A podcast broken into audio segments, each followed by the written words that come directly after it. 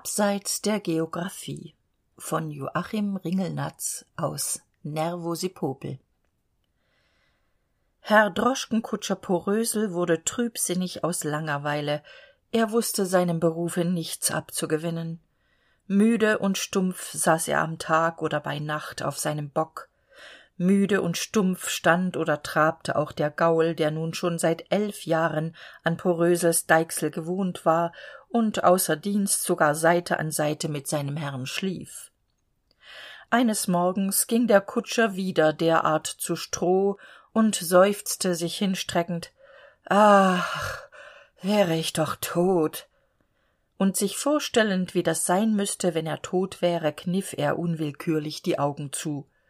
Da er sie aber nicht völlig zugekniffen hatte sah er zu seinem maßlosen erstaunen wie der gaul ihm eine höhnische grimasse schnitt dann in lautes lachen ausbrach und auf einmal so als habe er zu laut gelacht genau wie ein mensch mit der hand es macht sich einen huf vors maul hielt.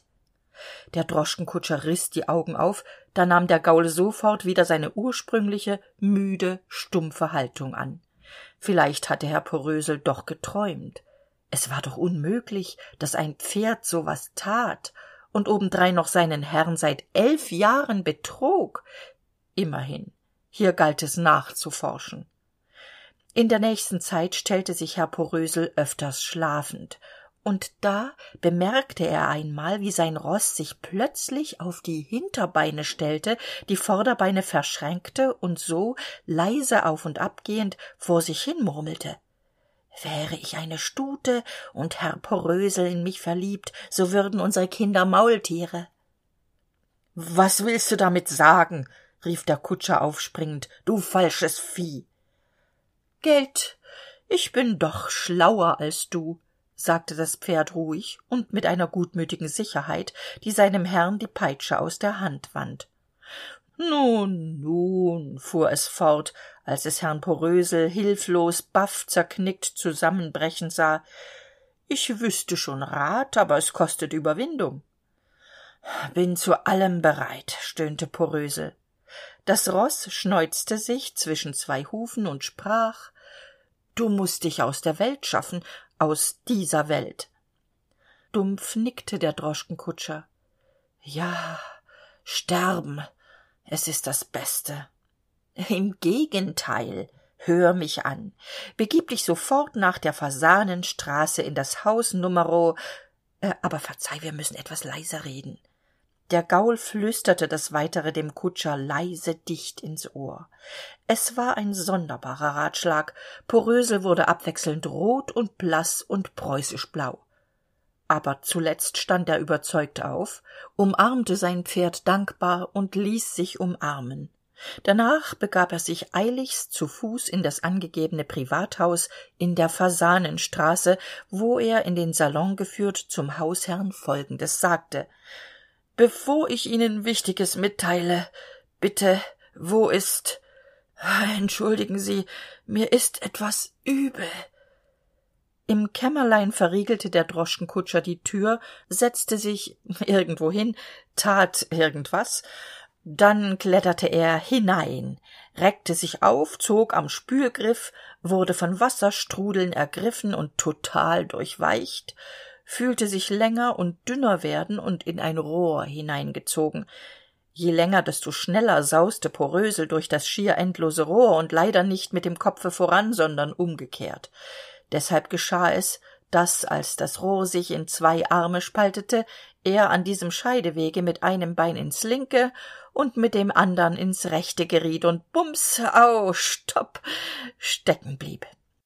Da er aber am rechten rohr die wegweisernotiz zur kläranlage las und sich genügend auf und ab geklärt dünkte so zog er das dortige bein heraus und rutschte sofort im linken rohrschacht weiter sein tagebuch das auf später noch zu erzählende weise zu uns zurückkehrte vergaß bedauerlicherweise namen und geographische bestimmung des eigenartigen landes anzugeben wo herr porösel endlich in einem becken landete welches dem ausgangsbecken seiner reise ganz ähnlich sah er stieg hinaus und weil er sowohl kammertür als auch korridor offen fand sich außerdem genierte die bekanntschaft eines fremden zu machen dessen wohnung er auf so unkonventionelle weise betreten hatte so entfernte er sich heimlich rasch.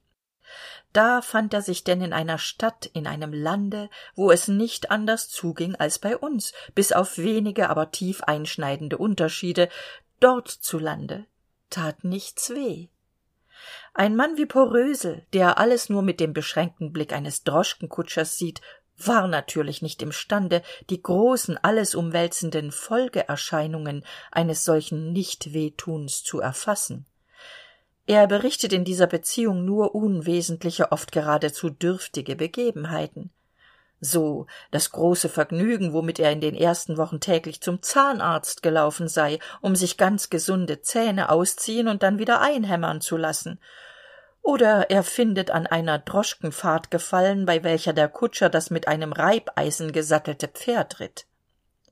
Die wagensitze waren mit stacheldraht gepolstert und trotz bester federung fuhr der wagen höchst holperig weil dauernd straßenjungen sich zum jux unter die räder warfen Brösel schreibt es gäbe dort kein verrecken womit er tod oder sterben meint.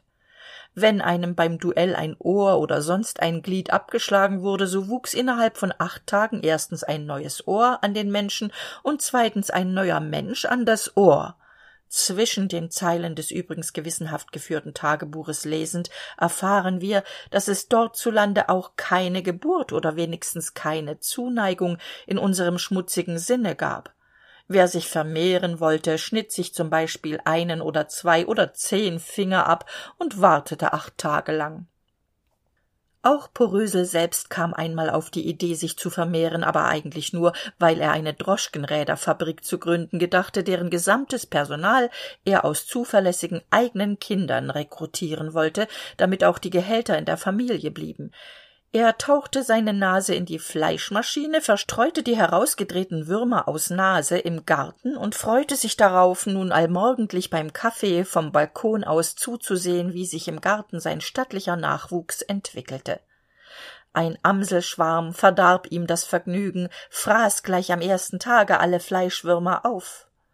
Herr porösel war froh als ihm eine neue nase wuchs eine andere episode schildert einen streit mit einem schmied der aus ungeschicklichkeit einen amboß auf porösels füße fallen ließ. Obwohl der kutscher nicht den geringsten schmerz verspürte gab er sich doch nicht mit dem höflichen au pardon des schmiedes zufrieden sondern versetzte diesem eine ohrfeige und noch immer von der übertriebenen empfindsamkeit seiner heimat befangen stach er sogar noch dem anderen ein auge aus.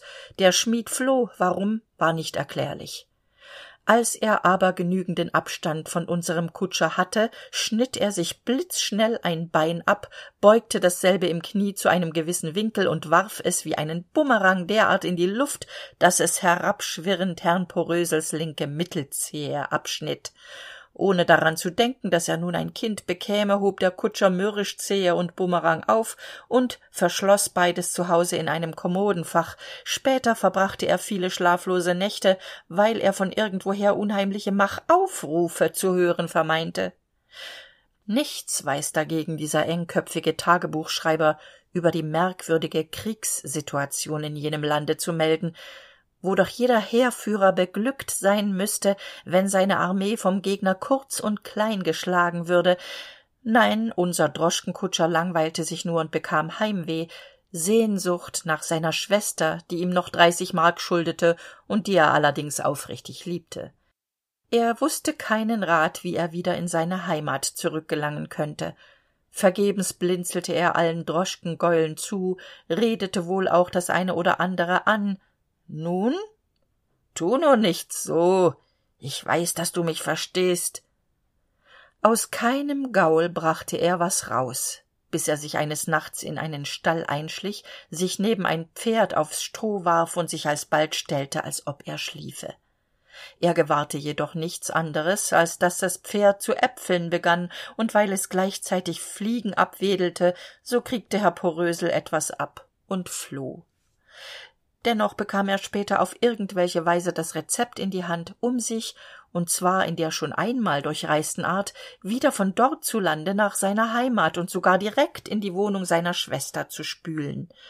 Der zufall wollte dass diese etwas kränkliche jungfrau gerade saß als porösel unter ihr auftauchte. Pfui teufel! schrie sie und lief empört davon der heimkehrende war durch diese rohen begrüßungsworte so tief enttäuscht und gekränkt dass er einen moment wie angewurzelt wortlos dastand. Dann schleuderte er das mitgebrachte tagebuch seiner schwester nach richtete sich entschlossen auf zog am strang und spülte sich zurück in jene geheimnisvolle fremde wo er verscholl